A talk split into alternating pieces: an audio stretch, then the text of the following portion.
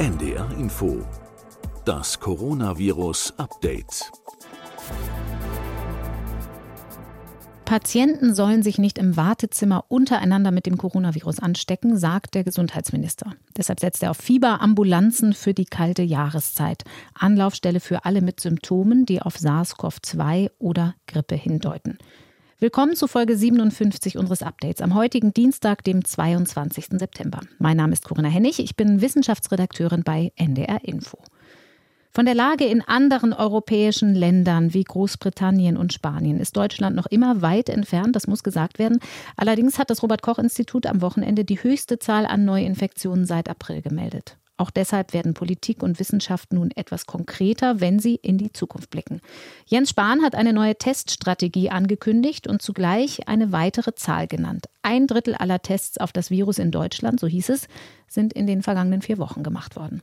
Deshalb wollen wir heute auch hier im Podcast vor allem über Diagnostik reden. Was für Tests gibt es auf das Coronavirus? Was können sie, was nicht? Wie werden sie validiert? Was für neue Möglichkeiten werden gerade entwickelt, auch mit Blick auf solche Ambulanzzentren, wie sie jetzt im Gespräch sind? Und über all das rede ich heute mit Professor Sandra Ziesek, die die medizinische Virologie am Uniklinikum in Frankfurt am Main leitet. Zum zweiten Mal in diesem Podcast. Wir sind per App verbunden. Hallo Frau Ziesek, guten Tag.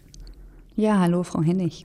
Das Infektionsgeschehen hat innerhalb der letzten Woche an Dynamik zugenommen. Hat Sie das zum jetzigen Zeitpunkt überrascht oder ging das schneller als erwartet? Ich denke, das ist immer im Nachhinein einfach zu sagen, auch das habe ich ja so erwartet. Ich denke schon, dass das, was wir jetzt sehen, nicht ganz unerwartet ist. Der Herbst kommt näher, es wird kälter und auch andere Erkältungsviren, also respiratorische Viren treten ja häufiger auf, wie das Rhinovirus. Und trotzdem weiß natürlich niemand 100 Prozent, wie es weitergeht. Also reine Spekulation. Wir wollen uns die Möglichkeiten ansehen, die dem Labor und der Medizin zur Verfügung stehen, um Infektionen aufzuspüren. Wir wollen über Tests reden heute. Und natürlich spielen da auch Testzentren eine Rolle. Wenn der Gesundheitsminister nun von Fieberambulanzen spricht, dann klingt das erstmal gut. Manche kennen solche ähnlichen Einrichtungen auch aus dem Frühjahr. Das ist natürlich aber auch eine Kapazitätsfrage. Sie arbeiten viel mit dem Gesundheitsamt in Frankfurt am Main zusammen und haben ein bisschen Einblick in strukturelle Gegebenheiten. Ist das auf den ersten Blick ein guter Plan oder sagen Sie, naja, so einfach ist das alles nicht, wie sich das auf dem Papier anhört? Ja, wir haben hier in Hessen ja diese Abstrichzentren und generell finde ich das eine gute Idee für den Herbst und Winter. Ich finde den Namen jetzt nicht ganz so passend oder treffend, weil ja nicht jeder Fieber haben muss und es suggeriert, dass nur jemand mit Fieber in diese Ambulanz gehen kann. Mhm. Das soll natürlich nicht so sein. Das finde ich nicht so gelungen. Aber ich denke, es macht Sinn, dass es spezielle Einrichtungen gibt, da wo diese Patienten mit respiratorischen Infekten sich vor vorstellen können, weil sie zum einen die Hausärzte entlasten könnten und zum anderen den anderen Patienten, die wegen ganz anderen Gründen zum Hausarzt gehen wollen, dass die nicht ja die Sorge haben müssen, sich im Wartezimmer anzustecken.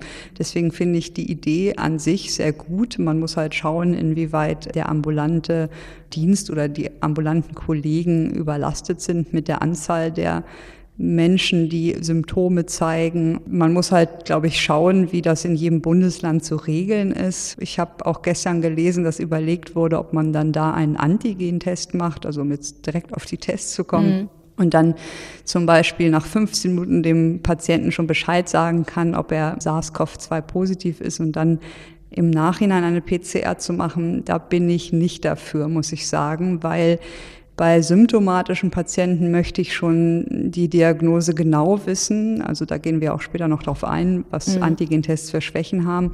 Und ich stelle mir das dann auch schwierig vor. Also stellen Sie sich vor, da ist dann jemand mit Symptomen, ist im Antigentest negativ, denkt dann, er hat Rhinoviren oder irgendwelche anderen Viren, geht wieder nach Hause und wird dann nach ein paar Tagen doch schlechter von der Symptomatik, stellt sich im Krankenhaus vor und dann gibt's Verwirrung, dass der ja negativ getestet war, muss man den jetzt nochmal testen. Oft ist ja auch gerade im weiteren Verlauf ähm, die Diagnostik nicht einfacher, weil die Viruslast dann gar nicht mehr so hoch ist oder muss nicht so hoch sein.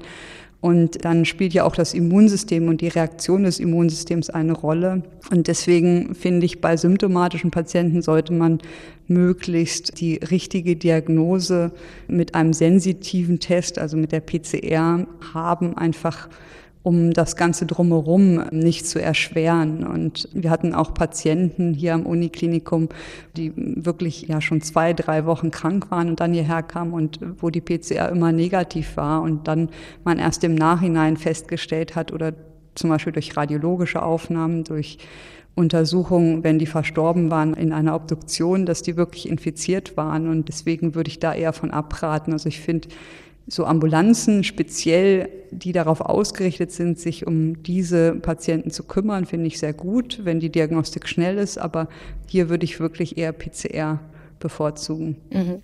Wie das sein kann, dass ein Test negativ ausfällt, obwohl ein Patient infiziert ist, darauf kommen wir ja gleich nochmal. Wir sind jetzt schon ein bisschen eingestiegen in die Begrifflichkeiten. Das Wissen über das Virus und die Virologie wächst mit der Pandemie. Manche Begriffe benutzen wir alle jetzt mittlerweile schon ganz selbstverständlich. PCR-Test, Antikörpertest, Antigentest. Die letzten beiden klingen ganz ähnlich, meinen aber unterschiedliche Dinge. Lassen Sie uns das mal ein bisschen sortieren. Es gibt den direkten Virusnachweis, und den indirekten. Und für den direkten, haben Sie es erwähnt, gilt der PCR-Test als Goldstandard, wie die Virologen sagen. Was für Möglichkeiten gibt es noch? Das haben Sie sehr gut schon mal vorbereitet. Also direkt bedeutet, dass man das Virus direkt nachweisen will. Indirekt bedeutet, dass Sie nachweisen wollen, dass der Patient mal Kontakt zu diesem Virus hatte. Mhm. Und an direkten Verfahren gibt es diese berühmte PCR, aber auch ein Antigentest. Also wenn Sie Proteine vom Virus nachweisen, ist ein direkter Virusnachweis. Und dann gibt es noch Verfahren wie die Elektronenmikroskopie. Viren sind ja ganz, ganz klein und man kann sie durch ein Lichtmikroskop nicht sehen. Deshalb braucht man ein Elektronenmikroskop, um sie wirklich zu sehen. Und das haben natürlich nicht viele Labore. Das gibt es an Universitätskliniken natürlich, aber da ist schon sehr eingeschränkt, wer diese Untersuchung machen muss. Da muss man auch sehr viel Erfahrung mit Elektronenmikroskopie haben. Und dann gibt es noch die Anzucht. Das heißt, man versucht, dieses Virus zu isolieren. Dafür braucht man bei Viren ja immer eine Zelle. Also Viren haben keinen eigenen Stoffwechsel und können sich nicht alleine vermehren und das macht sie zu sogenannten Schmarotzern. Also sie mhm. brauchen uns und nutzen unsere Zellen und Bestandteile unserer Zelle, um sich zu vermehren. Anders als Bakterien und, zum Beispiel. Genau, das ist der große Unterschied. Viren sind immer in den Zellen und wenn Sie so eine Virusanzucht machen wollen, das machen eigentlich in Deutschland nur die großen Virologien, die ein sogenanntes S3-Labor haben. Das ist ein spezielles Sicherheitslabor mit einem gewissen Sicherheitsstandard. Also es gibt ja S1, S2, S3, S4. Mhm. S4 ist die höchste Sicherheitsstufe. Das gibt es zum Beispiel in Marburg oder Hamburg, wenn man mit Ebola arbeiten will. Und S3 ist schon direkt darunter. Da muss man, wenn man da arbeiten will, sich umziehen, spezielle Schutzkleidung tragen. Und da kann man auch sage ich mal, dass so ein Unterdruck im Labor, da möchte man auch nicht den ganzen Tag verbringen. Das ist auch nicht angenehm zu arbeiten.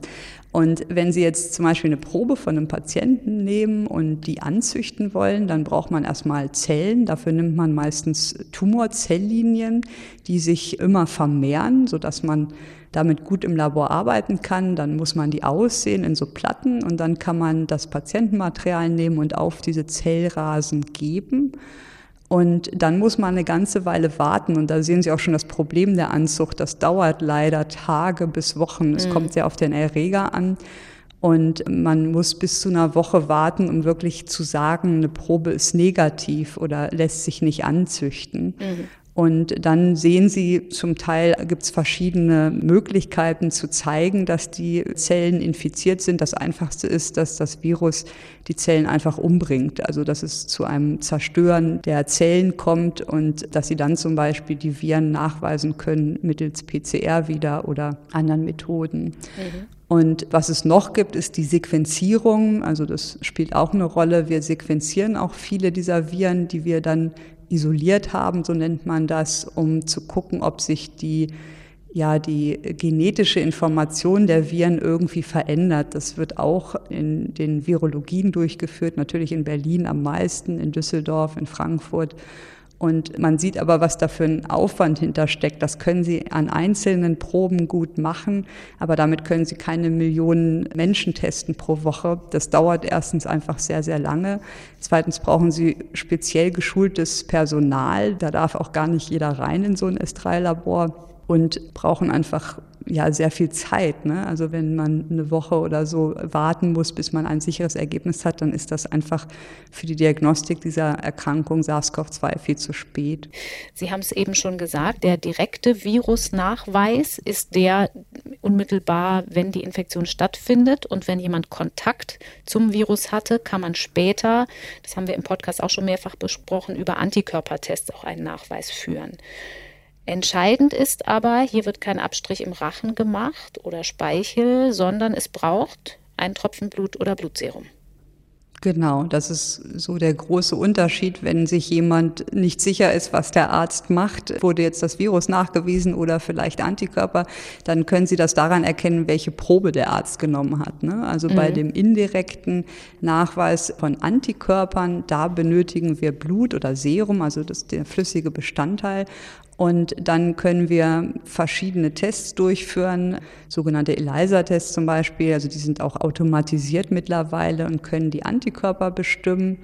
Und der Goldstandard hier ist der sogenannte Neutralisationstest. Das ist aber auch wieder ein Test, wo Sie ein S3-Labor benötigen, weil Sie wieder dann eigentlich das Ähnliche machen, wie ich eben schon erzählt habe, diese Anzucht oder diese Isolation von Viren, dass sie wieder Zellkultur brauchen, also Zellen brauchen, dass sie eine Infektion herbeiführen mit einem Virus, was sie vorher isoliert haben. Und dann geben sie von dem Patienten das Serum dazu und dann kann man sehen, ob die Zellen infiziert werden oder nicht. Also wenn die Zellen infiziert werden, obwohl das Serum vom Patienten anwesend war, dann spricht das dafür, dass keine neutralisierenden Antikörper vorhanden sind. Wenn aber das Serum bewirkt, dass die Zellen nicht mehr zu infizieren sind im Labor, dann spricht das dafür, dass der Patient sogenannte neutralisierende Antikörper hat. Die verhindern, dass die Zelle das Virus aufnehmen kann. Genau. Wenn wir über Antikörperschnelltests sprechen, die ja auch immer wieder im Gespräch sind, wo kommen da die Neutralisationstests ins Spiel? Denn die sind ja ein ganz wichtiger Faktor, um tatsächlich eine Art von Immunität nachzuweisen. Genau, also diese Antikörperschnelltests, die sind leider nicht so genau, dass sie sich jetzt zum Beispiel eignen würden für einen Immunitätsnachweis. Das wurde ja, ich glaube, im April gefordert, ob man nicht so einen Pass ausstellen mhm. sollte und jeder, der Antikörper hat, kriegt so einen Pass und da hat man ja jetzt auch mittlerweile gelernt, dass das nicht sinnvoll ist. Ich habe auch gerade gesehen, der Ethikrat hat gerade eine Stellungnahme rausgegeben gerade und heute. Ähm, lehnt das auch ab, was sicherlich sinnvoll ist, weil wir sehen, dass das nicht gut korreliert und dass die Tests, also diese automatisierten Tests nicht so genau sind, als dass sie für ein Individuum eine Aussage treffen können. Das ist eher, sage ich mal, wenn Sie große Studien machen, also 10.000 oder 100.000 Menschen testen auf Antikörper und dann sagen wollen, wie die Durchseuchung ist, da ist das nicht ganz so relevant, wenn der Test nicht 100 Prozent richtig ist. Mhm. Ähm, aber fürs Individuum ist das dann schon relevant, weil der will natürlich wissen, bin ich geschützt oder nicht. Und das können wir so mit diesen kommerziellen Antikörpertests mit einem alleine nicht sagen. Und wir zum Beispiel hier in Frankfurt, wir führen immer zwei Tests durch. Also wir machen eine Kombination aus zwei Antikörpertests und dadurch können sie auch die Spezifität erhöhen. Spezifität nochmal zur Erklärung die Frage, ob ein Test tatsächlich auf das konkrete Virus beziehungsweise auf die konkreten Antikörper gegen das Coronavirus anspringt und nicht auf andere. Ja, also wir können ja nochmal die Begriffe kurz erläutern. Mhm. Das geht ja immer sehr durcheinander. Also Sensitivität heißt, dass der Test korrekt positiv ist. Das heißt, er erkennt, dass jemand wirklich infiziert ist. Oder war im Und, Fall von Antikörpertests. Genau. Und Spezifität heißt, dass er einen Nicht-Infizierten auch korrekt negativ macht, dieser Test. Das führt uns direkt zu der Frage, was für Abstriche für den direkten Nachweis, also den unmittelbaren Nachweis in PCR-Test auf die Infektion, was das für eine Rolle spielt. Man weiß, viele Leute, vielleicht die, die auch schon mal so einen Test haben machen lassen, dass so ein Abstrich im Nasenrachenraum oder im Rachenraum nicht ganz simpel ist. Da muss man genug Material auf dem Tupfer haben. Diese Angaben zur Sensitivität von PCR-Tests, ist da ein möglicher Fehler bei der Abnahme des Abstrichs schon einberechnet? Also ob das gut gemacht worden ist? Nee, in der Regel nicht. Also man muss erst mal sagen, das ist auch, glaube ich, eine Schwierigkeit überhaupt dieser Erkrankung. Wir nehmen halt einen Nasenrachenabstrich und so ein Abstrich ist von vielen, vielen Faktoren abhängig. Zum Beispiel, welches Abstrichbürstchen Sie nehmen. Da gibt es ganz unterschiedliche Qualitäten. Und ich weiß noch, als im April alle Materialien eng waren, da haben wir eigentlich jedes Abstrichtupfer und Abstrichröhrchen genommen, was wir bekommen haben. Und da gibt es aber unterschiedliche Qualitäten. Also es gibt einfach so Watteabstriche, dann gibt es extra sogenannte Flock-Swaps, die sind halt deutlich, nehmen deutlich mehr Material auf und sind besser geeignet eigentlich. Dann gibt es verschiedene Transportmedien, in denen der Abstrich dann transportiert wird. Der hat auch Einfluss auf das Ergebnis. Es kommt auf die Technik vom Abstreicher oder Untersucher an, wie gut das gemacht ist, wie viele Zellen hat er aufgenommen, wie dann auch die Probe gelagert wurde zum Beispiel. Also hat der Arzt die dann in die Sonne gelegt und da ein paar Stunden liegen lassen oder ist die Probe gekühlt worden? Und dann ist beim Rachenabstrich sicherlich auch möglich, dass der Erreger ungleichmäßig in der Probe verteilt ist. Das ist so ein bisschen anders, als wenn Sie Blut oder Serum untersuchen. Ne? Also wenn mhm. der Arzt Blut abnimmt und dann das Serum untersucht, das ist relativ definiert. Da können Sie genau sagen, ich nehme 10 Milliliter Blut ab oder ich brauche 2 Milliliter Serum. Und das ist bei so Abstrichen, ist das nicht so homogen, sage ich mal, wie bei einem Material, wenn Sie Blut oder Serum haben. Mhm. Und das spielt natürlich alles auch für den Test eine Rolle. Aber im Blut lässt sich ein Direktnachweis nicht führen, sondern nur dann wiederum auf Antikörper.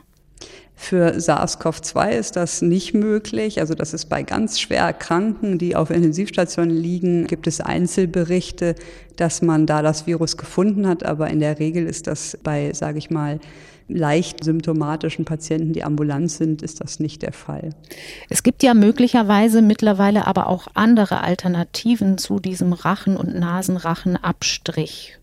Also mhm. Stichwort Speicheltests, die haben wir hier auch schon besprochen im Podcast. Da gab es ermutigende Forschungsergebnisse zur Aussagekraft von Speicheltests. Und da kommt natürlich auch ins Spiel, dass man sich möglicherweise selbst einen Abstrich machen kann und damit den Gesundheitsdienst so ein bisschen entlastet.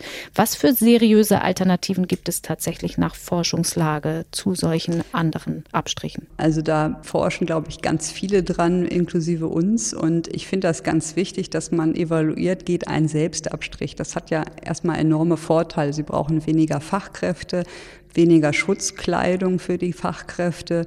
Sie können theoretisch mehr Tests durchführen, weil ein Nadelöhr dadurch wegfallen würde. Und das ist, glaube ich, gar nicht zu unterschätzen. Das Ansteckungsrisiko ist viel geringer wenn die Patienten sich selber abstreichen könnten und zu Hause bleiben könnten und dann ihre Proben einfach vor die Tür legen und die dann ja durch einen Fahrdienst abgeholt werden. Mhm. Das hat schon enorme Vorteile. Es schont natürlich auch den öffentlichen Gesundheitsdienst. Es ist ja auch begrenzt, das Personal. Und deshalb gibt es viele Bestrebungen, dass man da andere Materialien sucht, die ja jeder Mensch, sage ich mal, selber abnehmen könnte. Und es gibt zum Beispiel im JAMA Open eine Studie, die ist im Juli erschienen aus den USA. Die haben Nasenabstriche untersucht, also nicht, dass man durch die Nase bis in den hinteren Rachen geht, sondern aus dem mittleren Nasenbereich einen Abstrich nimmt und haben das an 185 Menschen untersucht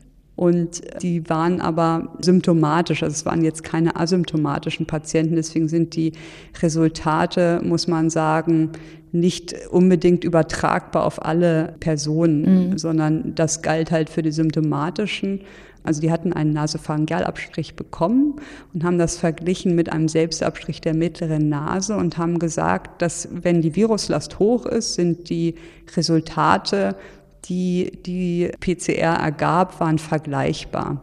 Mhm. Allerdings muss man sagen, dass wenn die Viruslast nicht hoch war, beziehungsweise der CT-Wert über 33 in dem Fall war, dann waren die oft falsch negativ und da sieht man wieder den Unterschied, dass es sehr darauf ankommt, wie die Viruslast ist und was man einschränkend bei der Studie einfach sagen muss, dass das sehr viele Teilnehmer waren aus dem Gesundheitswesen. Also von den 185 waren 158 arbeiteten im Krankenhaus oder im Gesundheitswesen und waren deshalb keine, sage ich mal, Laien. Und mhm. das muss man natürlich auch bedenken. Und ein Unterschied war auch, dass die Proben dann eingesammelt wurden und oft der Selbstabstrich erst am nächsten Tag durchgeführt wurde, also nicht am gleichen Tag wie der Abstrich vom Arzt. Und deshalb muss man bei der Studie sagen, das ist ein interessanter Ansatz. Das kann funktionieren. Die Frage ist nur, wie ist es wirklich bei echten Laien und wie ist es, wenn jemand wirklich asymptomatisch oder präsymptomatisch ist? Im Gegensatz zu denen, die hier untersucht wurden, die halt schon Symptome hatten. Also funktioniert es dann auch. Wobei noch nicht ganz klar ist, nach meinem Kenntnisstand, ob asymptomatische oder präsymptomatische nicht trotzdem eine vergleichbare Viruslast haben. Also die Frage ist in beide Richtungen offen, oder? Genau, genau, das auf jeden Fall. Aber diese Tests will man ja, also Selbsttests will man ja auch bei Leuten durchführen, die keine Symptome mhm. haben. Und deshalb muss man das auch bei denen natürlich einmal zeigen. Mhm. Dann gibt's noch im New England Journal gibt's noch ähm, eine Arbeit aus August aus den USA ebenfalls. Die haben mal Speichel verglichen mit Nasopharyngeal- oder Oropharyngealabstrichen, also durch die Nase oder durch den Mund jeweils den Rachen abzustreichen. Und da waren interessanterweise auch Personen dabei, die keine Symptome hatten. Und die waren aber auch meistens Mitarbeiter vom Krankenhaus, sodass hier die gleichen Limitationen wieder gelten, dass das keine echten Laien waren. Und mhm. die haben zum einen Patienten verglichen, die im Krankenhaus waren, also Symptome hatten. Da waren auch Leute dabei, die keine hatten, aber auch knapp 500 Mitarbeiter vom Krankenhaus sich alle drei Tage testen lassen. Und da haben sie dann im Speichel von 13 Personen die keine Symptome hatten zum Zeitpunkt der Probennahme, hatten sie dann SARS-CoV-2 finden können. Und von den 13 Personen hatten auch neun dann gleichzeitig in dem Nasopharyngealabstrich ebenfalls SARS-CoV-2 am gleichen Tag. Also relativ gutes Ergebnis für den Speicheltest. Genau, also ist auch beschrieben, wie die das gemacht haben. Die haben das halt morgens gemacht, die haben vorher nichts gegessen, nichts getrunken, nicht Zähne geputzt. Und das ist so ein bisschen mein Problem dabei. Die nehmen dann Urinbecher, ich weiß nicht, die kennt man vielleicht vom Arzt, mhm. ähm, wenn man eine Urinprobe abgibt. Und die sind gar nicht so klein, das sind so, weiß ich nicht, 125, 150 Milliliter. Und die sollten ein Drittel dieses Bechers füllen, also knapp 40, 50 Milliliter. Und das ist gar nicht so wenig, wenn man morgens aufsteht steht und nichts getrunken und gegessen hat, erstmal 40 bis 50 Milliliter Speichel zu produzieren. Man also braucht viel Spucke. Stell, mhm. Genau, stelle ich mir ein bisschen zeitaufwendig und gar nicht so banal vor. Also das ist das eine Problem. Und das andere Problem ist das Labor selber. Also wenn ich hier an mein Labor denke, meine MTAs würden mich, glaube ich, erschlagen, wenn wir jetzt nur noch Urinpöttchen bekommen würden, weil das sehr viel Platz wegnimmt. Also wir haben ja im Labor Ständer, wo die Abstrichröhrchen rein reinpassen. Und Urinbecher sind, wie gesagt, viel größer. Und wenn Sie überlegen, weiß ich nicht, am Tag tausend von diesen Urinbechern, dann müssen die ja unter eine Sicherheitswerkbank passen, weil wir arbeiten natürlich im Labor mit solchen Sicherheitswerkbänken, wenn wir die Proben öffnen. Die kriegen sie da gar nicht runter und das ist schon logistisch und vom Aufwand schwieriger, sage ich mal, als diese Abstrichröhrchen. Dann haben sie oft das Problem, gerade wenn sie morgens noch nichts gegessen, getrunken haben, ist der Speichel manchmal zäh und lässt sich gar nicht so gut pipettieren bei uns und manchmal schäumt der dann auch und das kann dann auch wieder ja, Probleme machen bei den Tests. Und was auch einschränkend zu sagen ist, diese Menge, die die da verwendet haben in dem New England Paper, also ein Drittel eines Urinbechers, das kann ich zum Beispiel mir bei Kindern gar nicht vorstellen, mhm. dass die das schaffen, so eine große Menge an Speichel ohne zu trinken dann abzugeben. Ist es denn relevant, weil Sie sagten, morgens nichts gegessen, nichts getrunken, nicht Zähne geputzt, dass das genau eben zu diesem Zeitpunkt passieren muss? Weil dann muss, müsste man ja im Zweifel auch warten, während ich so einen Rachenabstrich natürlich irgendwann am Tag machen kann. Das ist korrekt. Also erstmal ist es so, dass durch zum Beispiel Zähneputzen oder Essen die PCR gestört werden kann. Es kann dazu führen, dass die inhibiert, dass die nicht funktioniert. Also, also gehemmt wird. Dass die genau, dass die Enzyme, die da drin sind, nicht mehr richtig arbeiten können und dass man dann gar kein Ergebnis behält. Und natürlich, wenn man morgens noch nichts gegessen, getrunken hat, ja, es ist so ein bisschen wie wenn Sie eine Urinprobe beim Arzt abgeben, dann sagt man ja auch mal, den Morgenurin soll man abgeben, also mhm. dass man möglichst repräsentatives Material hat und nichts verdünnt hat und sich davon erhofft, dass das bessere Ergebnisse liefert. Und das Positive dieser Studie ist ja auch so, dass die Sensitivität von Speichel, wie die das gemacht haben in der Studie, war genauso gut wie der Abstrich. Also es funktioniert schon, aber es ist, wenn man jetzt alles mit Speichel machen würde, auch nicht einfach, denke ich. Also muss man auch mit dem Labor besprechen. Was aber auch ein Vorteil der Studie war, ist, dass die gesehen haben, dass Speichel als Material ja, weniger Schwankungen in der PCR zeigt wie der Nasopharyngealabstrich. Und das ist ein häufiges Problem, was wir sehen, wenn wir zum Beispiel mehrere Nasopharyngealabstriche von Patienten kriegen über die Zeit, also weiß ich nicht, zwei, drei am Tag, über mehrere Tage, dass man schon sieht, dass die CT-Werte sehr schwanken können. Das liegt natürlich dann wieder an so Dingen wie welches Röhrchen, welcher Tupfer wurde benutzt und mhm. ähm, wer hat den Abstrich gemacht. Das ist natürlich bei Speichel ein wenig mehr standardisiert dann, wenn Sie genau festlegen, wie das passieren soll. Mhm. Zur Erklärung CT-Wert, da kommen wir gleich auch noch mal drauf, was genau das bedeutet. Noch einmal zum Verständnis, was die Leute so aus dem Fernsehkrimi kennen. Also einfach so ein Wattetupfer in der Wange und da so ein bisschen Speichel abstreichen, das würde definitiv nicht ausreichen für so Speicheltests. Nee, das haben wir versucht, diesen Wangenabstrich, und der war nicht sensitiv genug. Also was es noch gibt, das habe ich jetzt auch noch gefunden, das war eine ältere Studie, die gar nicht mit SARS-CoV-2 in Zusammenhang steht. Und zwar ist die aus 2017, also gar nicht so alt, aber vor SARS-CoV-2. Und die haben mal geschaut, wie ist es denn mit Gurgeln? Ist mhm. Gurgeln möglich oder macht das Sinn als Alternative zu einem Rachenabstrich und haben über 16.000 Proben untersucht und haben dann aus diesen 16.000 Proben immerhin 79 Patienten gehabt. Die haben zeitgleich ja so Gurgelwasser und einen Rachenabstrich abgegeben und weitere dann innerhalb von drei Tagen. Und diese 79 Patienten wurden dann halt untersucht oder verglichen, was da rauskam. Und da gab es so Erreger, also die häufigsten waren Influenza A und B und RSV, aber auch Coronaviren waren dabei. Und denen ist aufgefallen, dass von diesen 79 waren acht nur im Rachen positiv und im Gurgelwasser negativ, wobei da bei der Hälfte der CT-Wert über 35 war, was bedeutet, dass die Viruslast sehr niedrig war. Mhm. Und 18 von diesen 79 waren nur im Gurgelwasser positiv und waren im Abstrich negativ. Und da war der CT-Wert über 29, also auch relativ hoch. Und das zeigt halt, dass das schon eine Alternative ist, auf jeden Fall. Also beide Methoden haben Vor- und Nachteile, muss man sagen.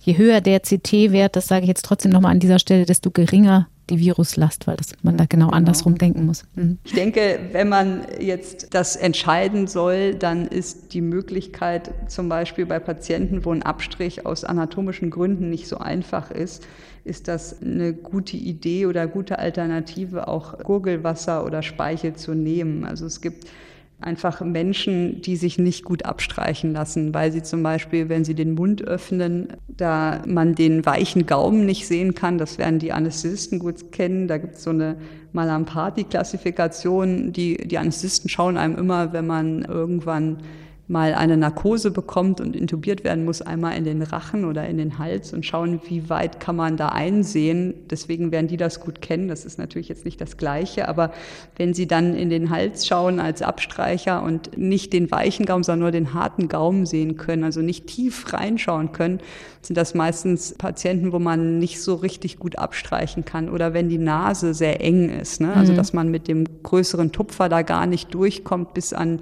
den Rachenhinterwand, bei denen macht das sicherlich Sinn, zusätzlich auch Speichel oder Rachenspülwasser einzuschicken, um ja eine sichere Diagnose zu haben. Wir haben hier im Podcast in der Vergangenheit auch schon mal über Stuhlproben gesprochen. Gerade bei sehr kleinen Kindern ist das mit dem Abstreichen natürlich auch eine schwierige Sache. Können die auch aussagekräftig sein oder enthalten Stuhlproben nur inaktiviertes, totes Virusmaterial? Das ist eine gute Frage, weil das hängt sehr von dem Zeitpunkt ab, wann man abstreicht. Man kann das Virus, das haben wir schon bei den ersten Patienten aus Bayern von Herrn Drosten gesehen in der Studie, kann man das Virus im Stuhl sehr lange nachweisen länger als meistens im Rachen, über viele Wochen sogar. Es gibt auch einzelne Fälle, dass das infektiös sein kann, das ist so. Aber als generelles Screening ist das meistens nicht sinnvoll. Also es kommt immer ein bisschen auf das Ziel an, was Sie verfolgen. Wenn Sie unbedingt eine Diagnose sichern wollen, also das ist, um nochmal an den Anfang zu kommen, das Beispiel, Sie haben einen Patienten, der vielleicht in der zweiten, dritten Krankheitswoche ist, dann schlecht wird, in die Klinik hier kommt und Sie finden das Virus nicht mehr im, im Nasopharyngealbereich, also im Rachen, dann haben wir auch schon gesagt, schickt uns doch mal Stuhlproben oder einen Analabstrich und haben dann einfach die Diagnose gesichert, weil das wichtig ist für den Patienten und für die Behandlung zu wissen, welches Virus oder ob ein Virus ihn krank gemacht hat. Mhm. Generell ist aber auch Stuhl, sind Stuhlproben im Labor nicht ganz einfach zu handeln. Also da muss man auch so ein bisschen an die Labormitarbeiter natürlich denken. Das ist auch häufiger inhibiert, also dass die, die PCR hemmt und es ist nicht so einfach zu verarbeiten für die MTA. Es braucht viel mehr händische Aktivitäten, sage ich mal, als wenn sie einen Abstrich haben. Beim Stichwort Stuhlproben, wenn wir jetzt einmal ganz kurz nicht auf die individuelle Diagnostik gucken, sondern auch auf das, was man über das Infektionsgeschehen wissen möchte, also wie verbreitet ist das Virus tatsächlich in der Bevölkerung, auch mit Blick auf Herbst und Winter. Sie haben mit Ihrem Team auch in der Frage geforscht, ob man aus dem Abwasser Hinweise ablesen kann. Also wo viele Infizierte sind, da kann man das Virus auch in der Kanalisation nachweisen und gucken, wo stehen wir hier in diesem Landkreis gerade. Wie weit ist die Forschung da? Ist das tatsächlich so ein Anzeiger oder bringt es nicht so viel?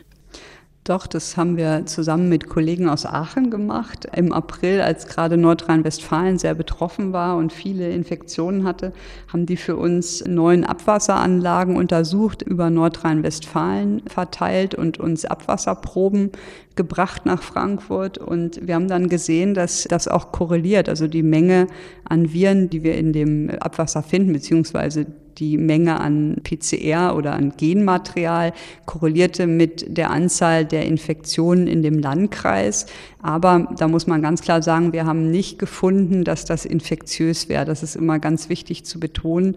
Dass man sich darüber infiziert, halte ich für, für äußerst unwahrscheinlich. Wir haben versucht, das anzuzüchten, dieses Virus, aber das ist uns nicht gelungen. Und es handelt sich dann wahrscheinlich um kleine Genabschnitte, die noch vorhanden sind im, im Abwasser, aber die waren zum Glück nicht infektiös also zur epidemiologischen Überwachung geeignet, aber darüber hinaus auch kein Grund zur Sorge, um es mal zusammenzufassen. Genau, genau. Wir haben jetzt diese verschiedenen Möglichkeiten der Abstriche betrachtet. Unterm Strich steht für mich die Erkenntnis, PCR und Rachen und Nasenrachenabstrich bleibt trotzdem der Goldstandard. Das ist so ein schönes Wort, darum möchte ich es nochmal sagen. Ähm, wenn wir den PCR-Test näher betrachten, über den wird ja immer sehr viel diskutiert, auch was die Genauigkeit angeht, Stichwort Sensitivität, Spezifität. Was für Anbieter sind da überhaupt im Moment auf dem Markt? Womit arbeiten denn die Diagnostiker? Kommerzielle, nicht kommerzielle Tests und wie unterscheiden sich die? Genau, also ich denke, fast jeder Anbieter von ja, Diagnostika hat mittlerweile seine eigene PCR, sein eigenes Testset und die sind sehr unterschiedlich. Also jede Firma designt sich den Test ja selbst. Und in der Regel werden zwei Gene nachgewiesen, also zwei verschiedene Abschnitte von dem Genom, also von dem Erbmaterial von SARS-Coronavirus 2, manchmal sogar drei. Und die können natürlich unterschiedlich sein. Die werden, es gibt dann immer natürlich eine Packungsbeilage zu dem Test und die sind alle natürlich geprüft, getestet und haben oft ein CE-Label.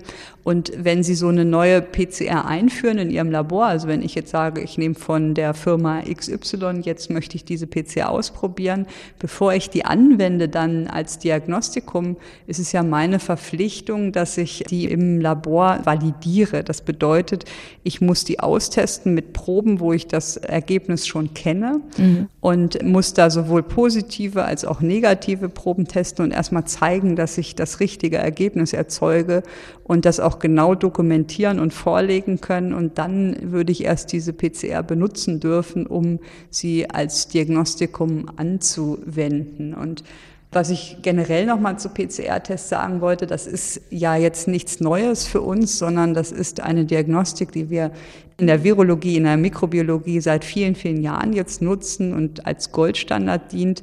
Und die hat halt einfach den Vorteil, dass sie sehr schnell ist, sehr, sehr sensitiv ist und uns unabhängig macht von dieser Anzucht, die einfach sehr kompliziert ist, manchmal gar nicht möglich ist und einfach viel zu lange dauern würde. Mhm. Und dann kommt ja oft dieses Argument, ja, das ist ja nur eine Besiedlung und nicht eine Infektion, die man damit nachweist.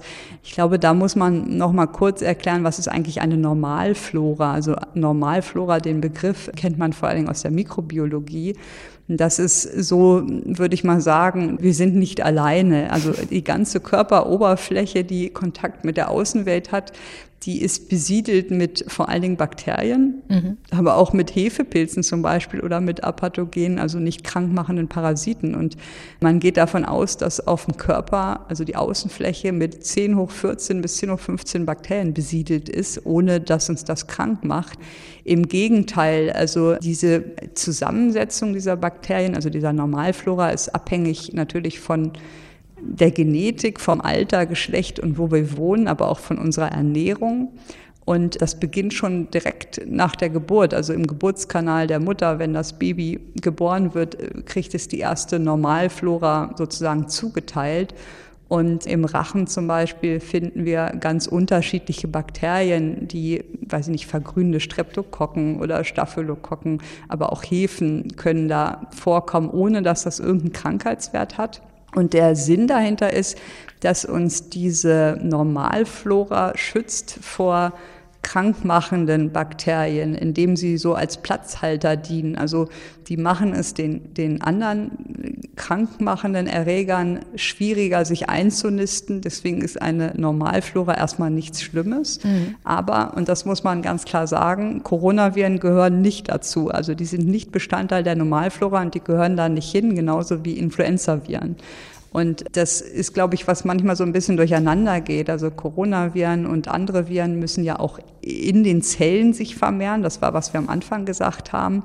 Und sind nicht Teile der Normalflora von Bakterien oder Pilzen. Das heißt, wenn man sie nachweist, dann ist das schon ein Hinweis darauf, dass man mehr oder weniger infiziert ist. Genau, es ist ein Hinweis, dass man infiziert ist. Es ist kein Hinweis, dass man ansteckend ist oder dass man dadurch krank wird. Also das muss man auch betonen. Ob jetzt dieses Virus, also tot oder lebend, ist eigentlich der falsche Ausdruck, weil ein Virus nicht lebt. Aber ob es nur Fragmente sind oder ein vollständiges Virus, was infektiös ist, das können wir damit nicht sehen. Aber es gehört da einfach nicht hin. Sie haben vorhin erwähnt, es wird auf unterschiedliche Gene, in der Regel auf zwei getestet in der PCR. Das macht man deshalb, falls eins schon kaputt ist, um einen sicheren Nachweis zu haben, um es mal hemdsärmlich zu formulieren? Ja, zum Beispiel, also auch um die Sicherheit zu erhöhen. Wenn man auf zwei Gene testet, das macht man auch bei verschiedenen Erkrankungen, bei HIV zum Beispiel auch oft, dann erhöht sich einfach die Sicherheit, dass der Test auch wirklich nicht falsch positiv ist, ne? weil sie ja zwei unabhängige Tests dann oder zwei unabhängige Gene nachweisen und dadurch erhöht sich die Richtigkeit dieser Tests auch. Mhm. Es geht bei der PCR ja darum, in mehreren hintereinander ablaufenden Zyklen das Erbgut des Virus zu vervielfältigen, um es sichtbar zu machen, richtig? Genau, und das wurde in den 80er Jahren entwickelt von einem Kollegen, Clary Mullis heißt der, der ist aus den USA und der hat dafür auch 1993 den Nobelpreis mhm. bekommen für Chemie. Und man braucht halt dafür die Probe, man braucht ein Enzym, die sogenannte Polymerase, Man braucht Nukleotide, das sind so kleine Abschnitte oder Einzelfragmente dieser Gen. Wie soll man es sagen? Bausteine also von Nukleinsäuren, kann man genau. das sagen? Und ja, zum Beispiel. Und man braucht sogenannte Primer. Das sind ganz kurze Stücke, die synthetisch hergestellt werden, ebenfalls aus DNA und die dann den Abschnitt definieren, den man vermehren will, von dem Virus zum Beispiel. Also dadurch wird das definiert und dann mischt man das alles zusammen und dann gibt es einen Wechsel zwischen Erhitzen der Probe und wieder abkühlen und das sind diese Zyklen. Und dieser CT-Wert, das ist ja der, also heißt Cycle Threshold, das ist praktisch die Menge der Zyklen, die man braucht, um ein positives Ergebnis zu haben und um einen Nachweis des Virus zu haben. Und deshalb ist es so, wenn der CT-Wert niedrig ist, heißt das, dass wir schon sehr früh, also nur sehr wenige von diesen Zyklen brauchen, um das Virus sichtbar zu machen. Mhm. Das heißt, es ist viel da und wenn der CT-Wert hoch ist, bedeutet das, wir brauchen ganz viele Runden in der PCR, um überhaupt Viren zu finden. Und dann ist die Viruslast in der Regel niedriger. Und das ist eine gute Orientierung. Es ist aber, muss man auch sagen, die CT-Werte sind untereinander nicht unbedingt vergleichbar, weil das nur innerhalb eines Systems vergleichbar ist. Also ich kann meine CT-Werte nicht, erstens nicht mit einem anderen Test vergleichen, nicht mit einem anderen Gen, was ich nachweise und auch eigentlich nicht mit einem anderen Labor direkt, was zum Beispiel einen anderen Test anwendet. Also man kann nicht sagen, CT-Wert 30, da ist immer die Schwelle erreicht, wo man sagt, ein Test gilt als positiv. Nee, das kann man leider nicht sagen. Dafür bräuchte man einen Standard. Also man müsste einen definierten Standard haben, wo man weiß, wie viel Viren da drin sind. Und dann könnte man eine Verdünnung machen und dann könnte jedes Labor diesen Standard nehmen und überprüfen, wo der CT-Wert in Ihrem Test liegt, der nicht mehr relevant ist. Also man müsste sich eine Schwelle überlegen und sagt, keine Ahnung, 10.000 Viren oder 100.000 Viren, darunter wollen wir sagen, spielt das keine Rolle mehr und dann muss jedes Labor sich sozusagen auskalibrieren und schauen, welchem CT-Wert das bei denen entspricht. Nun spielt dieser CT-Wert ja aber eine große Rolle auch bei der Frage, gibt es Falschpositive? Also die Frage, wie viel Viruslast wird nachgewiesen? Im Zusammenhang mit der Diskussion um eine Verkürzung von Isolierungszeiten, Abklingzeit. Vor drei Wochen war das mal Thema. Spielte das auch eine Rolle? Also kann man Leute frei testen? Kann man sagen, wir können zwar hier so ein bisschen Virusmaterial nachweisen, aber die Schwelle ist noch nicht erreicht, wo wir sagen, das ist infektiös. Wo stehen wir da? Gibt es da Anhaltspunkte für die Laborärzte zu sagen, das ist zwar jetzt kein falsch positiver, aber das ist jemand, der nicht rumläuft und viele andere anstecken kann?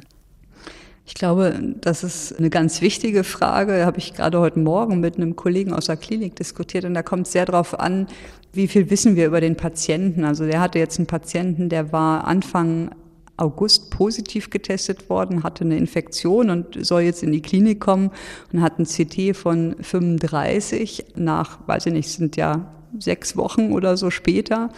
Und das ist eine völlig andere Situation, als wenn jetzt ein Patient kommt, der seit heute Morgen Symptome hat und ein CT von 35 hat. Ne? Also mhm. das kann man nicht über einen Kamm scheren. Bei dem ersten Fall von dem Kollegen hätte ich überhaupt kein Problem, weil wir eigentlich nach sieben bis zehn Tagen die Viren nicht mehr schaffen anzuzüchten. Also das, was wir am Anfang gesagt hatten, dass wirklich ein vollständiges Virus vorliegt, was in der Zellkultur infektiös ist, das schaffen wir so sieben bis zehn Tage und danach nicht mehr, wenn die Patienten nicht symptomatisch sind.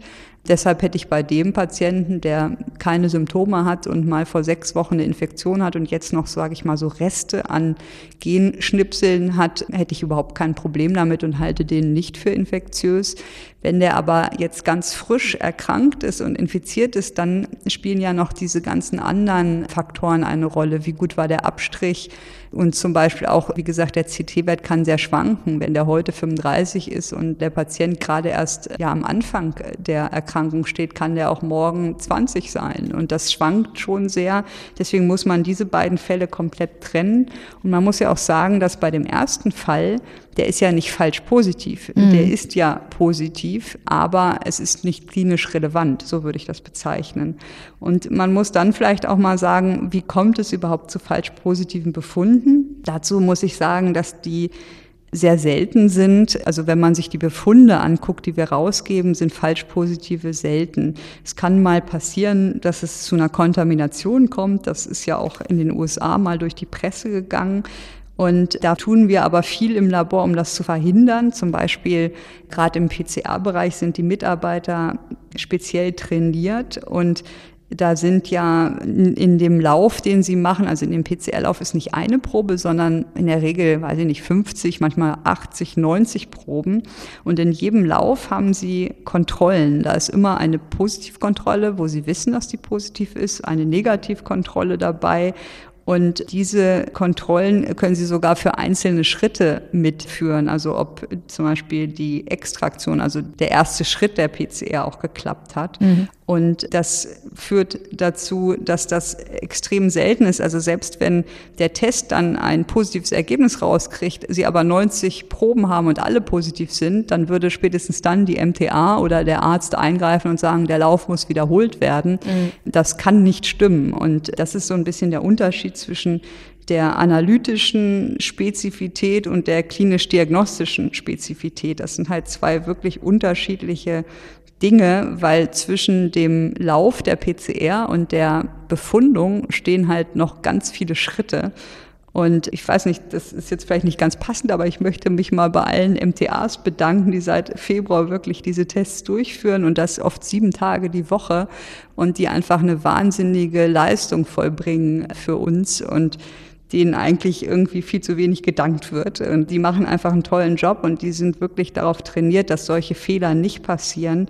Dann gibt es noch den Unterschied zwischen einer technischen und medizinischen Validation. Technische Validation macht zum Beispiel die TA und die schaut dann bei einem positiven Ergebnis, ob die Nukleinsäure äh, im Probenmaterial ähm, identifiziert wurde, also die, die sie suchen, mhm. und keine Kreuzkontamination nachweisbar ist. Mit anderen und alle, Viren. Genau, und alle erforderlichen Kontrollen korrekt ausgefallen sind. Erst dann gibt sie in der technischen Validation ein positives Ergebnis raus, genauso negativ.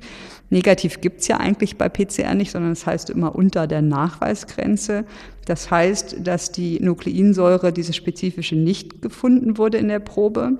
Aber auch genauso, dass es keine Inhibition der Reaktion geben durfte, ne, durch zum Beispiel geeignete Kontrollen und dass auch alle anderen Kontrollen, insbesondere die Positivkontrolle, korrekt positiv ausfällt. Weil wenn zum Beispiel dann Sie einen Lauf haben, wo die Positivkontrolle auch negativ ist, dann können Sie den Lauf auch nur wiederholen. Und das wird regelmäßig auch gemacht. Und mhm. das ist die sogenannte technische Validierung. Und dann gibt's noch die medizinische Validierung die in der Regel der Arzt durchführt. Und da gibt es so eine Plausibilitätsprüfung, nenne ich das immer. Also passt der Befund zum klinischen Kontext und auch den Vorbefunden, die wir oft von den Patienten haben. Dann fließt natürlich das Ergebnis dieser technischen Validierung mit dazu und schließlich wird dann auch eine Interpretation des Befundes, also eine Beurteilung erhoben.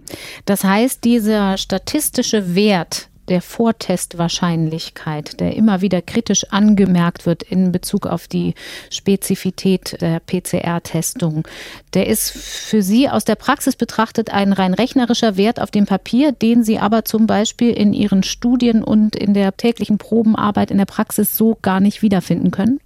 Genau, also der ist natürlich wichtig zu wissen, weil der schon mit der Qualität der PCR zusammenhängt. Ich würde jetzt, wenn die schlecht ist, die Spezifität und Sensitivität, würde ich mich nicht für so einen Test entscheiden, sondern würde einen Hersteller nehmen, wo die besser ist. Man muss den auch immer bei der Interpretation dann zum Schluss beachten.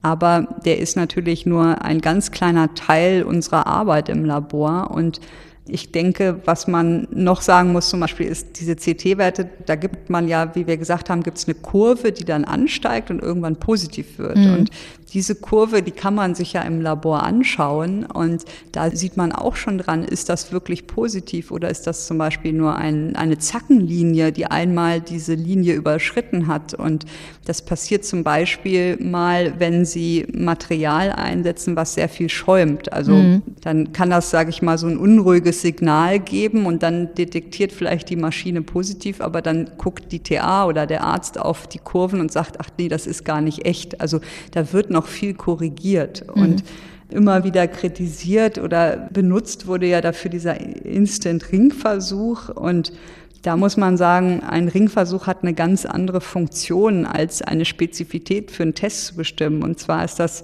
so ein Zwischenlaborvergleich zur Qualitätskontrolle von externen. Instant ist ein Verein, muss man vielleicht mal dazu sagen, ne? ein gemeinnütziger mhm. Verein, der eben diese Qualitätssicherung für Labore durchführt, standardmäßig. Genau, genau. Und dazu sind wir auch, wenn wir akkreditiert sind, und das sind fast alle Labore oder viele Labore, sind wir dazu ja auch verpflichtet, dass man in der Regel zweimal im Jahr so einen Ringversuch macht. Den machen wir nicht nur für SARS-CoV-2, sondern für alle Viren die wir diagnostisch detektieren. Und das sind halt dann Proben, die instant vorbereitet, die charakterisiert sind, also wo instant bekannt ist, was da drin ist und drin gefunden werden soll und die dann einheitlich an Labore gegeben werden. Und wie gesagt, das ist kein genereller Rückschluss auf den Test, sondern eher nur eine indirekte Bewertung des Tests, sondern es dient dazu, die Labore zu beurteilen. Das heißt, wenn ich so als Labor den Ringversuch nicht bestehe, weiß ich, oh, ich muss noch mal an mir arbeiten mhm. und ich muss zum Beispiel einen anderen Test mir aussuchen oder irgendwas stimmt nicht mit meiner Methode. Und gerade dieser Instant-Ringversuch für SARS-CoV-2, der war ja im April, also relativ früh. Und der hat jetzt gar nicht den Einfluss von der sogenannten Prä- oder Postanalytik oder medizinischen Validation überprüft. Also sie mussten gar nicht einen Befund erstellen und interpretieren oder man hat verglichen, welche Abstriche benutzt wurden, sondern es ging wirklich nur um diese technische Durchführung der PCR. Ich muss eine Nachfrage trotzdem noch mal zu den Befunden stellen, weil dieses Thema ja so wichtig ist und so viel diskutiert wird. Sie hatten vorhin gesagt, wenn wir uns unsere Befunde angucken, die wir rausgeben, dann sind da sehr wenige falsch positive darunter. Woher wissen Sie das genau? Weil Sie die prüfen ja die Befunde eigentlich bevor Sie sie rausgeben. Gibt es da noch einen nachträglichen Kontrollmechanismus? Ja, also zum Beispiel haben wir ja, was wir gesagt haben, zwei Gene oder drei Gene, die wir nachweisen. Und wenn man dann zum Beispiel eine Probe hat, wo dann das eine Gen ist äh, negativ, das andere Gen hat einen ganz hohen CT-Wert von, weiß ich nicht, 37, 38, dann würden wir daraus nie einen positiven Befund machen, weil dann guckt man sich das an und mhm. sagt, das könnte was sein, bitte schicken Sie uns einen neuen Abstrich. Und man würde dann, wenn der in der Klinik liegt, natürlich aus Sicherheit sagen, schickt uns einen neuen Abstrich, lasst den Patienten so lange isoliert, aber wir müssen den erstmal klären, ob das stimmt. Und dann stellt man fest, dass viele von denen sich gar nicht nochmal als positiv herausstellen bei dem neuen Abstrich und dass zum Beispiel auch gar nicht die Symptome oder so passen. Und das ist dann die Kontrolle, die wir noch durchführen. Also wir sprechen auch mit den Kollegen und führen dann sozusagen zusammen auch aus, ob das wahrscheinlich ist. Und ich habe noch ein anderes Beispiel zur PCR, weil ich mich immer sehr wundere, dass die PCR so kritisch gesehen wird in der Öffentlichkeit. Und ich finde das immer sehr schade, weil eigentlich die PCR eine sehr sensitive Methode ist. Und das ist jetzt nicht perfekt das Beispiel, aber ich denke, es lässt vielleicht so ein bisschen die Leute nachdenken. Also wenn ich jetzt an den Blutspendedienst oder an Blutspender denke, da werden ja die Blutspender alle getestet im Pool auf HIV, HCV, HBV. Und wenn eine Blutkonserve positiv wäre auf HIV, dann würde ja, also in der PCR, das ist auch ein PCR-Verfahren, würde ja niemand diese Blutkonserve einem Patienten geben. Mhm. Und sicherlich muss nicht dieser Spender jetzt AIDS haben. Also wissen Sie, was ich meine? Mhm. Das heißt ja nicht, dass die PCR falsch ist, sondern man kann diese Viren nachweisen, ohne dass man immer das komplette Bild der Erkrankung haben muss, also in dem Sinne AIDS oder Covid-19 und intubiert und beatmet sein muss. Trotzdem kann man infiziert sein, aber vielleicht einfach dadurch einen sehr milden Verlauf oder sogar asymptomatisch sein. Und gerade wenn man nochmal über Zeiten nachdenkt, die sich Leute dann isolieren sollen und diese Zeiten vielleicht reduziert, dann wird die Auswirkung von solchen Grenzfällen im gesellschaftlichen Leben und im Privatleben vielleicht gar nicht mehr so groß sein. Wir haben mhm. schon ganz kurz auch über Sensitivität immer mal wieder gesprochen. Da müssen wir noch ein Thema kurz abhandeln, falsch negative Proben. Auch das gibt mhm. es ja. Welche Faktoren führen denn dazu, wenn doch eigentlich die Sensitivität sehr hoch ist, also die Empfindlichkeit des Tests, einen Infizierten tatsächlich auch als solchen zu erkennen? Da gibt es verschiedene Gründe für falsch negative Tests. Zum Beispiel, Sie haben einfach zu früh getestet. Also stellen Sie sich vor, Sie hatten gestern Kontakt mit jemandem mit SARS-CoV-2, der positiv ist und rennen heute sofort zum Arzt. Dann wäre das zu früh und dann könnte der falsch negativ sein, obwohl Sie sich vielleicht gestern bei dem Kontakt infiziert haben, wäre der aber erst nach ein paar Tagen positiv. Dann gibt es so technische Probleme, dass die Probe zu lange unterwegs war oder schlecht gelagert wurde.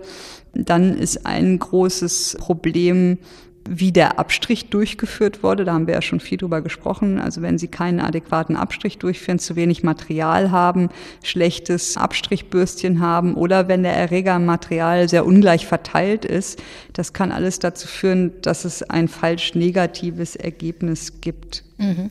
Wissen Sie denn aus der Praxis mittlerweile was über den bestmöglichen Zeitpunkt im Infektionsverlauf für eine PCR? Auch da hat es ja so Metastudien zugegeben, die verschiedene mhm. Studien ausgewertet haben, weil Sie jetzt gerade sagten, ich habe mich vielleicht gestern erst infiziert und wir wissen, dass aber ein bis zwei Tage, haben wir gelernt, vor Symptombeginn, wenn man Symptome entwickelt, die Viruslast wahrscheinlich am höchsten ist. Kann man da so ungefähr einen Anhaltspunkt haben oder ist das auch noch völlig offen?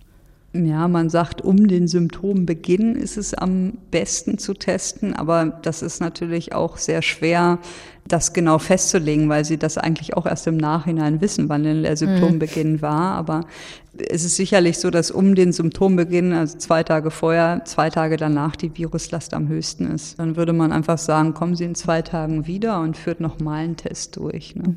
Das ist ja auch der Sinn von diesen Antigen-Tests, dass man zwar eine niedrigere Sensitivität hat, das heißt, der erkennt nicht jede Viruslast, aber durch die hohe Frequenz und Schnelligkeit können sie das ausgleichen. Das ist so ein bisschen die Idee hinter diesen Antigentests und den Einsatz und wie gesagt, ich finde die nicht ganz ideal für symptomatische Patienten, weil da will ich wirklich ein sensitives Verfahren haben.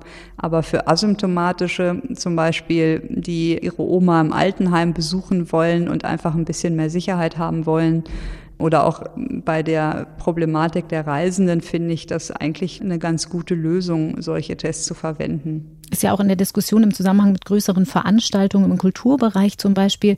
Da auch nochmal zur Erklärung, der Antigentest weist nicht das Erbgut des Virus nach, sondern das Protein auf der Virushülle. Genau. Und ja, mit den Veranstaltungen, ich glaube, das würde gehen. Ich glaube nur, dass so mein Gefühl ist, auch nach den ersten Tagen in unserer Studie, dass sie immer, wenn sie einen Antigentest machen, irgendeinen Prozess brauchen oder eine Anbindung brauchen an jemanden, der dann schnell eine PCR durchführen kann. Weil natürlich auch diese Tests können falsch positiv sein. Und das führt dann, wenn Sie den ja zu Hause machen, den Test, ohne Kontrolle, ohne Begleitung, würde das, glaube ich, schon dazu führen, dass einige dann ja vielleicht Angst kriegen, nicht wissen, wie sie sich jetzt verhalten sollen, an wen sie sich wenden sollen. Und ich glaube, wenn man diese Tests zu Hause macht, dann muss es ganz klar eine Telefonnummer oder Kontaktadresse geben, wo man, wenn der positiv ist, sich schnell hinwenden kann und wo dann wirklich schnell, möglichst am gleichen Tag, eine PCR durchgeführt wird. Das wäre so für mich jetzt das Ideale, diese Tests einzusetzen. Sie haben jetzt gerade auf Ihre Studie angespielt. Da geht es um eine Studie mit Lehrern, die sich selbst testen mit Antigen-Tests. Ist das so eine Erfahrung, genau. die Sie gemacht haben tatsächlich, dass Lehrer verunsichert sind, weil sie dann ein positives Testergebnis haben? Ach, also unsere Lehrer bin ich eigentlich ganz begeistert. Die, also auch nochmal hier herzlichen Dank für die Teilnahme, dass so viele da engagiert mitmachen. Das finde ich wirklich toll. Nee, aber wir haben einfach gesehen, dass also wir haben halt für die eine Hotline und die können sich jederzeit an uns wenden, werden dann betreut und wenn ein Test positiv ausfällt, kümmern wir uns darum, dass die Probe abgeholt wird und hier im Labor am gleichen Tag eine PCR erfolgt. Und das ist auch wichtig, weil das doch zu, ja, sage ich mal, schon, denke ich, zu Unsicherheit führt, wenn auf einmal zwei Streifen auf so einem Test sind mhm. und man dann äh, erstmal überlegen muss, an wen wende ich mich denn. Das ist schon so die Erfahrung. Also also das ich denke mal, bei den Lehrern funktioniert das sehr gut, weil es genau ein Prozedere gibt und einen Prozess, was passiert, wenn der Test positiv ist. Wenn es das nicht geben würde, stelle ich es mir schwierig vor, muss ich sagen. Das heißt aber, unter bestimmten Voraussetzungen, sagen Sie, können Antigentests auch vom Laien durchgeführt werden und gehören nicht immer nur in die Hände von geschultem Fachpersonal? Das ist was, was natürlich die Politik entscheiden muss. Von der Durchführung her ist das möglich. Das ist halt ähnlich einem Schwangerschaftstest schon ein bisschen komplizierter, aber das funktioniert sehr gut, wenn man ein Video an die Hand gibt und eine genaue Beschreibung, dass das durchgeführt wird vom Laien. Also das funktioniert sehr gut. Aber die Frage ist natürlich eher eine politische, ob das gewünscht ist. Und wie gesagt, ich halte es wirklich für erforderlich, dass dann wenn man das macht, ganz klare Anweisungen gibt, was mache ich, wenn der Test positiv ist, an wen wende ich mich und das möglichst natürlich an jedem Tag in der Woche und das, das gilt es zu organisieren, denke ich. Dieses gesamte Testszenario ist ja auch eine Kapazitätsfrage mit Blick auf steigende Infektionszahlen. Ich möchte deshalb kurz noch einen anderen Test ansprechen, weil es im August da Meldungen gab, dass man in Großbritannien verstärkt auf sogenannte LAMP-Tests setzt. RT-LAMP mhm. im Fall für mhm. RNA-Viren. Kein neues Verfahren, sondern auch ein anderer Weg, der mit der PCR vergleichbar ist vielleicht, mit dem man also Nukleinsäuren aus Probenmaterial gewinnen kann. Wie genau funktioniert der und ist das auch für Deutschland eine Perspektive? Also es gibt verschiedene Forschungseinrichtungen, die auch hier in Deutschland einen LEM-Test entwickelt haben, zum Beispiel in Heidelberg oder das Fraunhofer Institut hat einen entwickelt. Der Vorteil ist, sie brauchen keinen Cycler, weil das eine isothermale Amplifikation ist, das heißt bei der gleichen Temperatur. Aber man braucht ähnliche Komponenten, also sie brauchen auch ein Enzym, sie brauchen diese Primer, also diese, diese, wie hatten Sie es vorhin erzählt? Bausteine. Also die genau definieren, diese Bausteine, die das genau äh, definieren und auch Nukleotide. Und man bedient sich da halt nicht diesen Zyklen im Cycler, der immer abkühlt und erhitzt, sondern sogenannter Primer, die ein bisschen länger sind und dann so Schleifen bilden und dadurch eine schnellere Vervielfältigung des Gens erfolgt oder des Abschnitts, den Sie suchen. Also Erhitzung Aber, nur einmal am Anfang. Genau, aber Sie sehen schon daran, Sie brauchen die gleichen Bausteine, wo das Problem ist. Also ein Problem ist sicherlich, dass Sie dann konkurrieren mit den PCR-Anbietern. Ich hatte auch mal mit einer Firma gesprochen, dass zum Beispiel diese Nukleotide, die stellen einfach nur sehr wenige Firmen her und die brauchen beide Verfahren. Dann brauchen sie natürlich diese Platten, in denen die Reaktion läuft. Das brauchen sie auch bei der PCR und bei dem LAMP-Test, wenn sie das in Platten machen. Sie brauchen trotzdem Abstrichröhrchen, was ja auch ein Nadelöhr ist. Und also das ist eine elegante Methode, die oft von Naturwissenschaftlern etabliert wurde und entwickelt wurde, die aber bisher im medizinischen Bereich wenig Anwendung findet. Da fehlt irgendwie noch der Schritt in diese Markteinführung, sage ich mal. Und das liegt, glaube ich, daran, dass das noch sehr theoretisch ist. Also Sie müssen das ja dann auch im Labor, in einem medizinischen Labor, den ganzen Ablauf einbinden können. Also zum Beispiel unsere Cycler, die man dann nicht braucht, die sind ja mit unserer Laborsoftware äh, verbunden und reden miteinander. Also die schieben praktisch ihre Ergebnisse rüber in unsere Laborsoftware und das wäre dann nicht möglich. Und Sie müssen ja trotzdem sicherstellen, dass jeder Patient, wenn Sie, weiß ich nicht, 1000 LEM-Tests machen, auch einen Befund bekommt. Mhm. Und das ist ein wahnsinniger logistischer Aufwand, der ja auch noch dazu kommt. Und ich glaube, in Studien wird das erfolgen, dass man LAMP benutzt. Bisher fehlt mir da so noch ein bisschen die Anwendung und Marktreife für den täglichen Alltag in einem Medizinlabor. Und auch keine Alternative, falls die Reagenzien, also die Zutaten für die PCR-Testung knapp werden, wenn ich Sie richtig verstanden habe. Genau. Und natürlich so ein medizinisches Labor, was eine Akkreditierung hat, hat geschultes Personal Personal. Da gibt es ganz strenge Richtlinien, was die alles können müssen und wie die trainiert sind. Und das müssten sie ja dann erstmal für so eine neue Methode überhaupt trainieren. Das würde auch nochmal Wochen oder Monate dauern, bis sie das dann wirklich in einem Labor einführen können unter diesen akkreditierten Bedingungen, sage ich mal. Wir wollen aus dem Labor zum Schluss zurückkehren ins Hier und Jetzt. Viele Ärzte stehen vor der Frage, wann soll ich testen, wann soll ich einen Abstrich machen? Das ist eine Frage, die uns von Hörerinnen und Hörern, die entweder Patienten sind oder selber Ärzte und Ärztinnen oft erreicht. Die Kapazitäten sind nicht unbegrenzt und die Symptome sind ja nicht immer eindeutig. Gerade von der Grippe ist das schwer zu trennen. Was raten Sie, wenn Sie sich denn davor wagen? Hausärzten und Hausärztinnen, wann sollen sie einen Abstrich machen und einen PCR-Test auf das Virus? Bei welcher Konstellation von Symptomen? Ja, also das RKI empfiehlt ja nun erstmal, dass man bei allen akuten respiratorischen Symptomen, jeder Schwere, ja, und oder Verlust von Geruchs- und Geschmackssinn, alle Patienten testen soll. Und das ist natürlich schwierig, das verstehe ich, wenn die ganze Praxis voll ist mit Leuten, die Husten oder Schnupfen haben, würde das ja bedeuten, dass sie eigentlich alle testen müssen. Und das wäre natürlich der Idealzustand. Es gibt ja auch eine nationale Teststrategie vom BMG, die auch vorsieht, dass alle symptomatischen getestet werden sollten und die höchste Priorität haben. Leider haben die aber nicht genau definiert, was mit Symptomen gemeint ist. Und ich denke, das ist, was den Kollegen so ein bisschen die Probleme bereitet. Und also wie gesagt, ich möchte mich da gar nicht gegenstellen. Ich denke, wenn wir viel Testkapazität haben, macht es Sinn, vor allen Dingen symptomatische zu testen. Wenn ich jetzt eine Praxis hätte oder das Problem hätte, dass es nicht genug Tests geben würde, würde ich halt schon bei einigen Symptomen hellhörig werden. Also gerade dieser Geschmacks- und Geruchsverlust ist ja relativ typisch. Und wenn es nicht möglich wäre, alle zu testen, würde ich, glaube ich, mir für die Praxis so einen Fragebogen machen, um für mich selber das Risiko einzuordnen. Mhm. Also ich mhm. würde da zum Beispiel abfragen, waren Sie in den letzten 14 Tagen, äh, haben Sie eine Reise unternommen ins Ausland? Hatten Sie irgendein Risikoverhalten wie Familienfeiern in geschlossenen Räumen oder irgendwelche sogenannte Superspreader-Events, die ja auch noch nicht gut definiert sind, aber dass man sich da so beispielhafte Situationen auf den Zettel schreibt, die abfragt. Ob man Kontakt hatte mit jemandem mit Covid-19 ist eine wichtige Frage oder ob jemand in der Bekanntenkreis das hat. Und ich würde auch noch bei den Patienten abfragen, ob es Risikofaktoren gibt für einen schweren Verlauf. Also ist das zum Beispiel jemand, der älter ist, der ein Diabetes hat oder ein metabolisches Syndrom hat. Und da ist es ja doch relevant, auf jeden Fall die Erkrankung zu detektieren und vielleicht dann antiviral zu behandeln. Und deshalb würde ich auf jeden Fall versuchen, mit einem Zettel oder Fragebogen das Risiko einzuordnen und dann primär die zu testen, die entweder ein Risikoverhalten oder ein Risikoprofil haben.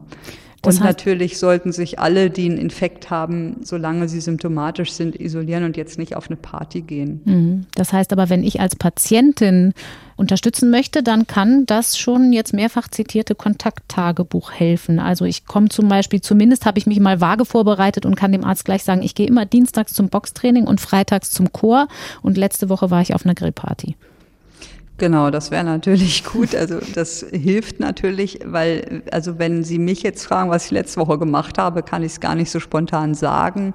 Mir fehlt so ein bisschen im Moment noch von der Politik die Definition dieser Events. Also dass man wirklich der Bevölkerung die häufigsten Superspreader-Events auflistet an Beispielen und dann das auch viel einfacher ist für den Einzelnen nachzuvollziehen, oh, was ist denn jetzt eine Gefahr oder wo muss ich vielleicht aufpassen, was könnte ich eher vermeiden, aber auch wenn man eine Erkältung bekommt oder Symptome bekommt, was war jetzt wahrscheinlich das Kritische, ja, wo ich jetzt zum Beispiel am ehesten Kontakt haben konnte und das wäre halt schön, wenn es so eine Liste einfach geben würde. Das würde es, glaube ich, den niedergelassenen Kollegen erleichtern, so einen Fragebogen zu machen und natürlich aber auch den Bürgern helfen, genau diese Situationen auch zu vermeiden.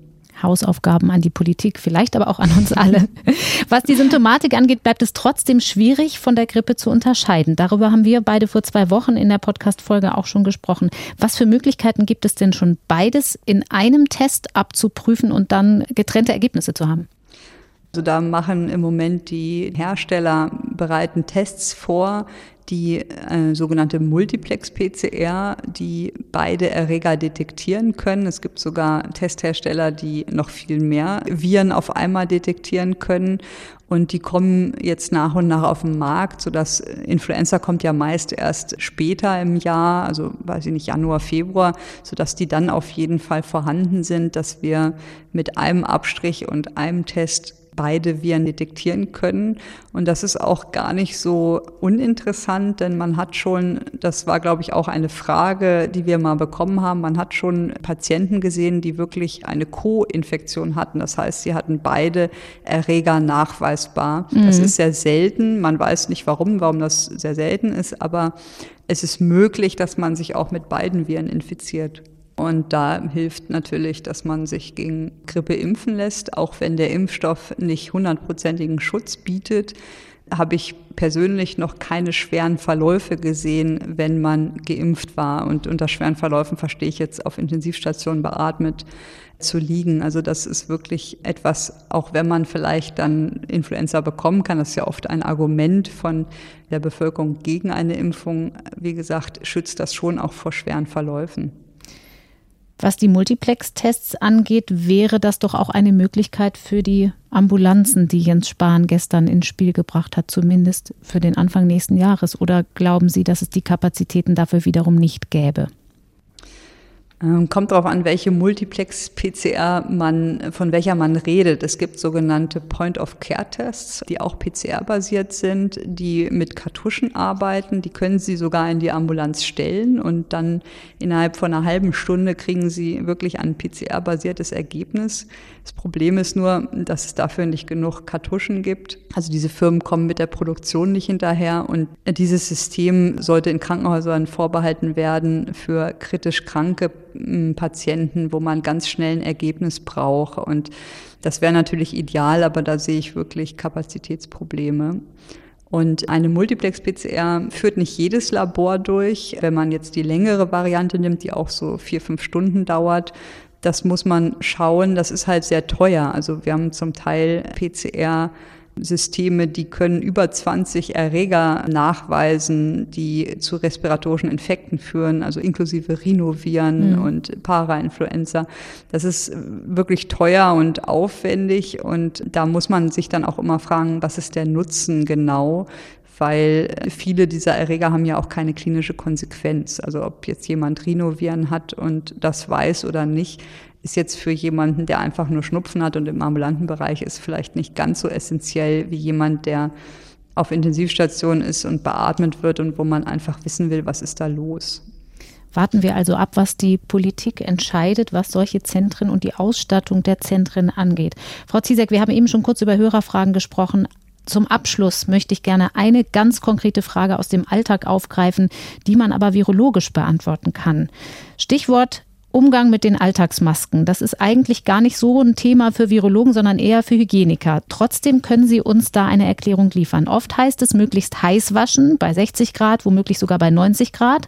Dagegen steht aber auch die Aussage, ich glaube, äh, von den amerikanischen Seuchenschützern, auch 40 Grad reichen zum Beispiel schon, wenn Waschmittel benutzt wird. Das Coronavirus ist ein behülltes Virus. Was genau bedeutet das für den Umgang mit Seife und Temperaturen? Genau, das ist eine klassische virologische Frage. Es gibt halt Viren, die eine Hülle haben, eine Lipidhülle, also aus Fetten bestehend, und es gibt Viren, die haben keine Hülle. Und zum Beispiel das berühmte Rhinovirus hat keine Hülle und SARS-Coronavirus 2 hat eine Hülle. Und das ist wichtig für den Hygieniker und für den Umgang mit den Viren, nämlich wie leicht kann man die eigentlich kaputt machen, also inaktivieren. Und da ist es so, dass Viren mit einer Hülle sind viel empfindlicher als Viren, die keine Hülle haben. Also keine Hülle haben zum Beispiel auch Noroviren oder andere Rotaviren. Und das, was die CDC und das RKI sagen, ist beides richtig. Also ich glaube, das kommt ein bisschen darauf an, worauf Sie schauen. Die Temperatur alleine weiß man, dass 60 Grad für 30 Minuten das Virus vollständig inaktiviert oder 90 Grad viel schneller.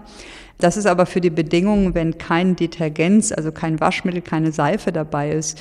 Wenn Sie ein Waschmittel oder Seife hinzufügen, dann zerstört das diese Lipidhülle von den Viren und dann ist die Temperatur gar nicht so wichtig, sage ich mal. Deswegen sage ich auch immer, wenn Sie sich die Hände waschen, dann bitte mit Seife, weil reines Händewaschen bringt nicht so viel. Da ist die Seife wirklich essentiell und zerstört von diesen umhüllten Viren die Hülle und inaktiviert die. Und das ist aber wiederum anders bei Rhinoviren zum Beispiel, die keine Hülle haben. Hier muss man ja einfach sagen, dass die viel stabiler sind, die überleben viel länger in der Umwelt und die lassen sich viel schwieriger inaktivieren. Wenn man jetzt zum Beispiel Desinfektionsmittel, was ja jeder in einer Apotheke oder in einer Drogerie kaufen kann, anguckt, gibt es ja auch verschiedene Klassen. Und mhm. da gibt es zum Beispiel ja, das normale Desinfektionsmittel, dann gibt es ein begrenzt Viruzides, ne? dann gibt es begrenzt Viruzid Plus und Viruzid und das normale ist begrenzt Viruzid und das wirkt sehr gut gegen SARS-Coronavirus 2, ist meist alkoholisch, also mit Alkoholen versetzt und zerstört diese Hülle. Dann gibt es dieses Viruzide und das ist, was wirklich auch gegen nicht umhüllte Viren wirkt, also auch zum Beispiel gegen Rhinoviren. Aber das ist eigentlich eher für spezielle Situationen, wie wenn wir im Labor mit nicht umhüllten Viren arbeiten oder bei einem Ausbruch von Magen-Darm-Erkrankungen wird das eingesetzt weil das oft ja nicht so hautschonend ist. Also mhm. das nutzen wir im Labor halt, wenn wir müssen, aber jetzt nicht als Standard immer, weil es einfach sehr hautreizend auch sein kann. Und begrenzt Virozid Plus heißt, es hat noch neben den behüllten Viren noch eine Wirksamkeit gegen rote Adenonoroviren.